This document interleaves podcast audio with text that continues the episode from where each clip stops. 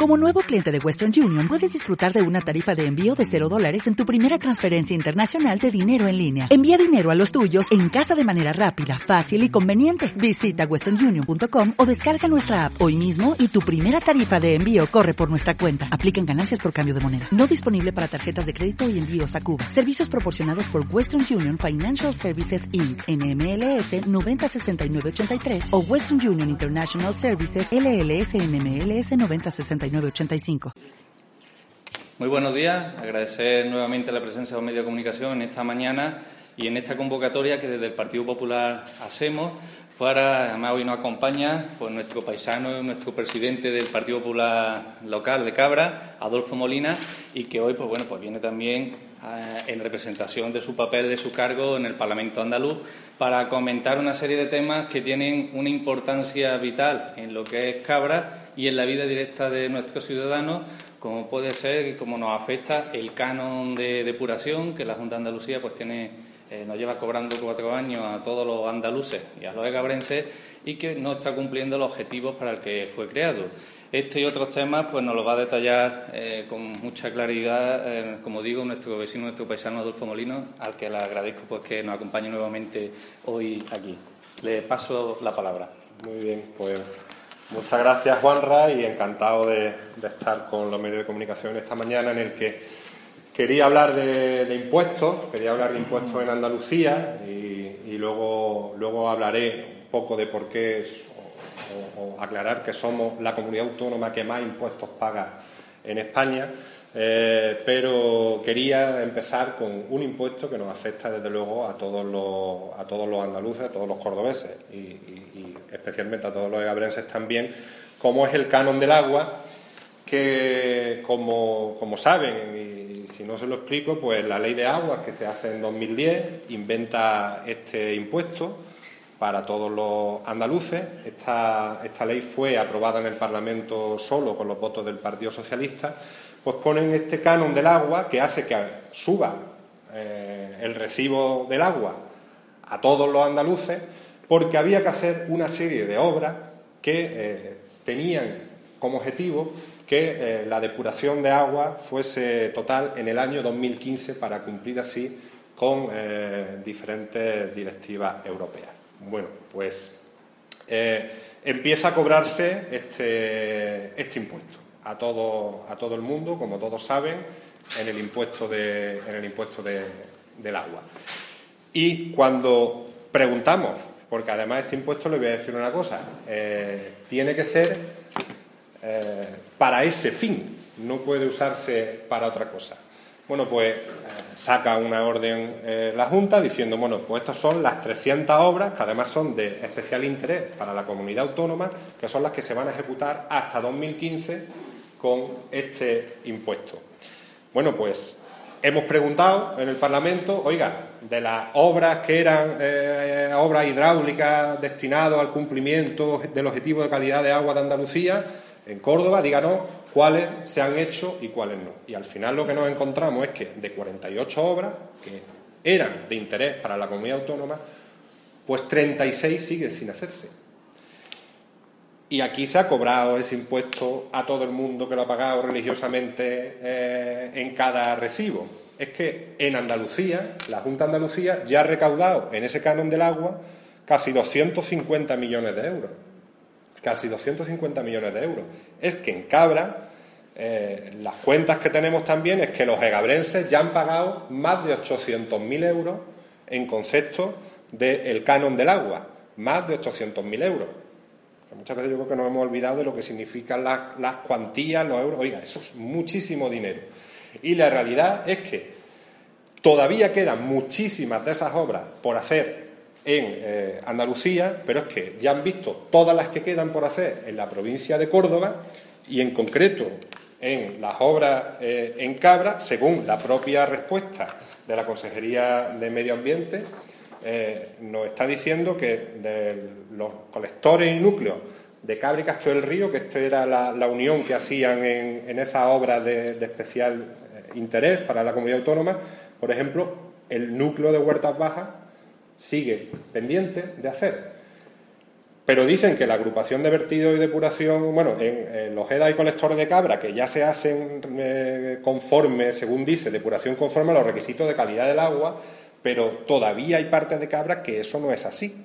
Y ahí tenemos zona del cementerio, ahí tenemos en la villa y ahí tenemos también, eh, lo otro que nos queda es en, la zona del parque deportivo, eh, Eliodoro Martín. Bueno, pues estamos ya viendo cómo unas obras que tenían que estar hechas en 2015 para las que se ha recaudado dinero, que además es un dinero finalista que solo se puede eh, intervenir para, realizar esa obra, esa obra sigue sin hacerse.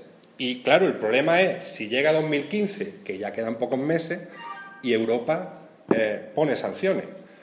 Si Europa sanciona al Ayuntamiento de Cabra por no tener esa obra hecha, competencia exclusiva de la Junta de Andalucía y además si lo fija el Estatuto de Autonomía, ¿quién paga esa sanción?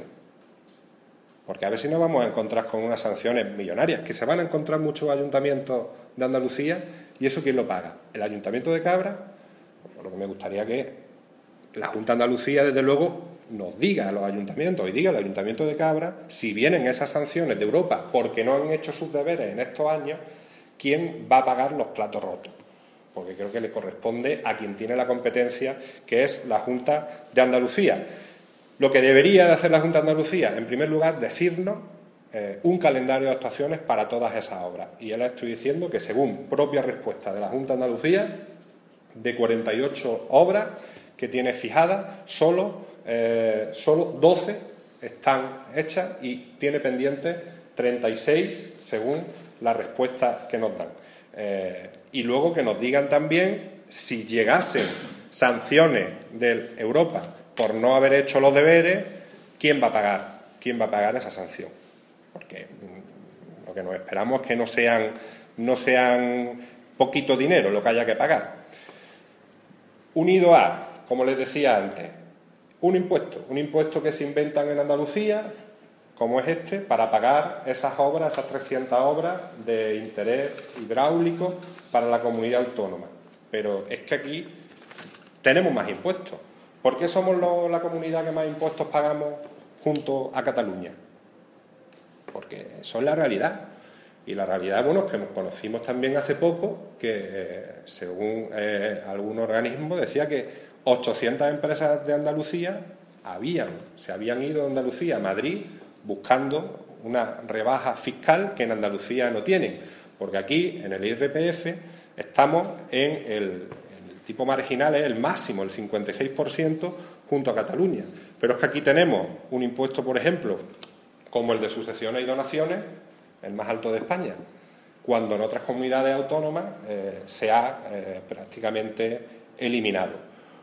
Pues mire, no creo que sea el camino, tener los impuestos más altos, tener la presión fiscal eh, más alta de España y el mayor número de impuestos además. Y frente a eso tengo que contraponer pues, la reforma fiscal que eh, lleva a cabo y que está llevando a cabo el Gobierno de la Nación y por el que todo el mundo, todos los contribuyentes, todos el año que viene van a pagar menos impuestos y por el que 9.000 millones de euros van a volver al bolsillo de todos los españoles. Y eso es un dinero que va a volver a circular eh, en el mercado interior y eso es un dinero que va a producir, seguro, empleo, que va a producir crecimiento económico, que va a producir riqueza. E insisto, va a afectar a todo el mundo y sobre todo a las rentas medias y bajas son las que más van a verse beneficiados por esa reforma fiscal junto a los autónomos, a los emprendedores, que creo que es importante que tengan esos incentivos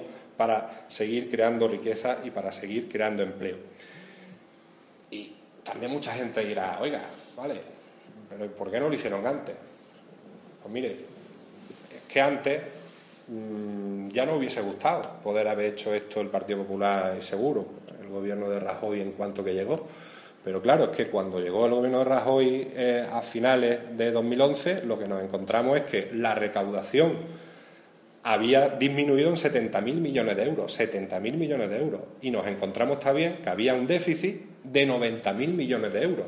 esto Son cifras que se nos escapan. Y ante esa situación, cuando tú tienes que seguir pagando pensiones, cuando tú tienes que seguir eh, pagando eh, a los desempleados, cuando tú tienes que seguir teniendo una sanidad, teniendo una educación, eh, afrontando los servicios públicos y sobre todo los servicios sociales, pues no se podía hacer porque había que asegurar que los pensionistas, como les decía antes, cobrasen sus pensiones, que los parados tuviesen su prestación y y por eso no se puede hacer. Pero en cuanto que se le ha dado la vuelta a la tortilla de la economía en España, y creo que eso ya nadie pone duda, en que lo que era un país que estaba en un agujero, en el que el resto del mundo lo que le ponía fecha era al rescate de España, hoy día eh, la discusión es cuánto vamos a crecer. Y hoy día, y lo hemos visto hace poco, eh, España, de pasar a estar en la cola, somos los que estamos tirando de la economía en Europa y somos de los países que están creciendo en Europa, cosa que hace dos años y medio, que no ha pasado más tiempo, nadie nos lo hubiese dicho. Por lo que eh, termino ya y, ya si tienen alguna pregunta la, atiendo con, mucho gusto, pidiéndole a la Junta que aclare, que aclare qué va a pasar si vienen esas sanciones, pidiéndole a la Junta que nos diga si va a emplear ese canon del agua que nos cobran a todos los andaluces en cada recibo del agua para hacer esas obras que están sin hacer, porque hay muchas que están sin hacer, y eh, pidiéndole también a la Junta que debería de unirse a esa reforma fiscal que ha puesto encima de la mesa el Gobierno de España, eh, haciendo también reformas en Andalucía, bajando los impuestos en Andalucía para que no seamos la comunidad que más impuestos paga y que más presión fiscal tiene eh, junto a Cataluña, porque eso al final lo que está haciendo es que empresas de Andalucía se vayan y que, eh, bueno, que el crecimiento económico en Andalucía pues no sea, no siga el, sentido que está en el resto de España. Porque miren, y por último, ya termino, mm, ¿por qué sigue apareciendo cuando te sale la EPA y te sale la, de la creación de empleo y cuando te sale ese mapa de España con las comunidades que están creciendo, ¿por qué sigue apareciendo en rojo Andalucía? ¿Por qué seguimos teniendo que ser la excepción en ese mapa de España? Eso es algo que debería, desde luego, el Gobierno andaluz que, buscarle una pronta solución para que dejemos de ser, los andaluces, como siempre, ese, único punto negro que tiene la creación de empleo en nuestro país. Y ya si tienen alguna pregunta. Sí,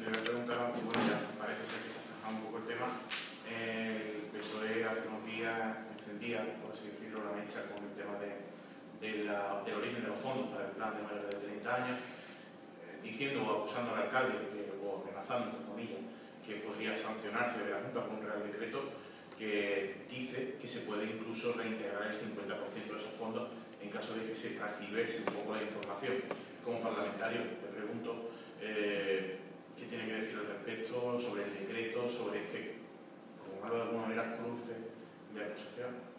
Pues mira, yo creo que lo que están los ciudadanos y sobre todo los parados es muy harto de, que se hable tanto y a lo mejor lo que quieren es más soluciones en la mesa eh, en su situación. Y lo que pasa es que eh, yo, yo, creo que un debate del origen de los fondos, yo creo que le dan también bastante igual a la gente de dónde viene el dinero. La realidad y es que viene en el mismo decreto, y, yo creo que lo, explicó el alcalde, que me consta que no habló de ese decreto en el primer momento, cuando el PSOE salta. Eh, es que la misma nota del delegado que manda viene especificando que es la gran mayoría de esos fondos vienen del Fondo Social Europeo. Oiga, no pasa nada. Si aquí los planes lo que tienen es que funcionar. El problema es que hasta ahora no han funcionado. Y mire, eh, le voy a decir le voy a resumir un poco la situación del empleo en Andalucía, en la que seguimos estando 10 puntos por encima de la media nacional, que creo que es eh, el problema, porque en Andalucía ni en los mejores tiempos de bonanza económica hemos bajado de las dos cifras en tasa de desempleo, ni en los mejores tiempos. ¿Qué falla en Andalucía? Pues yo le hago un resumen muy rápido. Uno, los planes hasta ahora han fracasado. Ojalá funcionen. Yo no quiero que fracasen. El, tanto el último plan joven como el plan 30, ¿sabe por qué creo que pueden a lo mejor funcionar? Porque los van a gestionar los ayuntamientos. Pero los anteriores, le voy a poner el dato concreto. En 2012 presentaron el plan de choque. El plan de choque, en verano de 2012, iba a ser la solución para frenar el desempleo en Andalucía. El plan de choque, a su vez, no era un invento nuevo. Era el plan OLA, que antes se llamaba el plan Mejor Escuela, fíjese, era el plan de rehabilitación de viviendas que ya existía y el plan eh, para reforestación. Bueno, pues todo esto lo meten en el saco del plan de choque y tenía que crear 11.000 puestos de trabajo en Andalucía. Yo pregunté en el Parlamento, oiga, ¿cuántos puestos de trabajo han creado? En Córdoba, provincia. En total, 411. Oiga, lo que le pide uno a alguien, oiga, eh, con esas cifras, denle ustedes una pensada a esto, porque esto no está dando el resultado que se esperaba. Te dicen, 200 millones para esto. Luego viene el, cuando inventan el bono joven, que ya le dijimos que no era tampoco la vía. Bueno, la última respuesta que tenemos en el Parlamento, ¿cuántos bonos jóvenes han funcionado? ¿Sabes cuántos? En Córdoba, en total, 30. Creo que hubo en Córdoba, si no recuerdo mal, le estoy hablando de memoria, 1.600 solicitudes. 30. Es que el consejero dijo que, este plan no había funcionado, que no lo, digo, lo digo yo, bueno, es que suscribo las palabras del consejero de Economía que reconoció que el plan no había funcionado. Vuelven a presentarnos otro plan, 200 millones, siempre son 200. Es como que esto es como lo de los 50 euros para no cambiarlo, siempre salen los, 50, los, 200 millones. Y viene el nuevo plan para jóvenes eh, y viene también el plan este para mayores de 30 años. Mire, yo creo que estos pueden crear algo de empleo porque los va a gestionar los ayuntamientos. Le insisto, lo que sí le pedimos desde el Partido Popular es que, oiga, pero el dinero, a ver si vamos a adelantarlo a los ayuntamientos, como tantas veces, y luego la Junta, aquí, aquí no tengo nada que ver, el dinero. Entonces, eso por un lado. En segundo lugar, las políticas activas de empleo. Es decir, talleres de empleo, escuelas, taller, casas de oficio. Es que en 2012 no hubo convocatoria, es que en 2013 no hubo convocatoria y es que en 2014 a estas alturas tampoco sabemos qué va a pasar. Dice, oiga, es que los peores años de la crisis aquí se han saltado las políticas activas de empleo. Luego estamos donde estamos por lo que estamos. En tercer lugar, inejecución sistemática de los programas destinados a empleo en Andalucía. Y eso, se cogen el presupuesto año tras año y verán cómo de lo presupuestado mm, luego se gastan menos de la mitad. Oiga, ¿qué hacen con el dinero? Porque también tengo que decir una cosa, aquí ha venido durante todo este tiempo muchísimo dinero, muchísimo dinero para el empleo y para formación de los desempleados. De la Unión Europea, Fondo Social Europeo, ¿cuánto miles de millones han venido, 2010, 2011, 2012, 2013. ¿Qué pasa? Vamos al cuarto problema, que hoy día todo lo que suene a empleo en Andalucía tiene la sombra de la corrupción. Y lo estamos conociendo, me parece que verdaderas barbaridades, pues día tras día a través de los medios de comunicación. Es que al final el destino del dinero de los desempleados, el dinero de lo que se tenía que haber eh, gastado en la formación de los desempleados, al final nos estamos enterando dónde se estaba gastando a través de los jueces y de, los medios de comunicación, haciéndose eco de lamentables noticias para nuestra comunidad autónoma. Mm, pues mire, ahí tenemos ya cuatro razones para estar donde estamos. Pero yo, insisto, lo que quiere la gente es que se le dé la vuelta a la situación. Lo que quiere la gente es encontrar un empleo. Tampoco creo que sea la solución tres meses de contrato. Lo que tenemos es que cambiar muchas cosas en Andalucía y darle la vuelta también a la situación en España. Pero creo que no hace ningún favor a nadie un debate estéril de dónde vienen los fondos. Porque, eh, vamos a ver, aquí, yo lo dijo el alcalde, mire, nos corresponde, porque eso es lo que ha sacado eh, la propia consejería, tantos fondos, no por un regalo, oiga, porque nos corresponden, porque eso tampoco es del Partido Socialista, ni del consejero, nos corresponden. Y aquí, quien saldría perjudicado si eh, hiciese lo que, lo que ha dicho el delegado, pues serían los desempleados de Cabra, no el alcalde, no el Partido Popular, no el gobierno del ayuntamiento. Y ahí también voy a insistir en algo que me parece grave. Y hoy mismo estaba otra vez en la agenda mediática. Oiga, cuando hay un pueblo del PSOE, el delegado en el ayuntamiento, con el alcalde. Y cuando el pueblo es del PP, de Izquierda Unida, de otro, a la sede del PSOE. A ver quién está haciendo un uso partidista de unos fondos que eh, nos corresponden a todos los andaluces, que nos corresponden a todos los egabrenses, como a cualquier ciudadano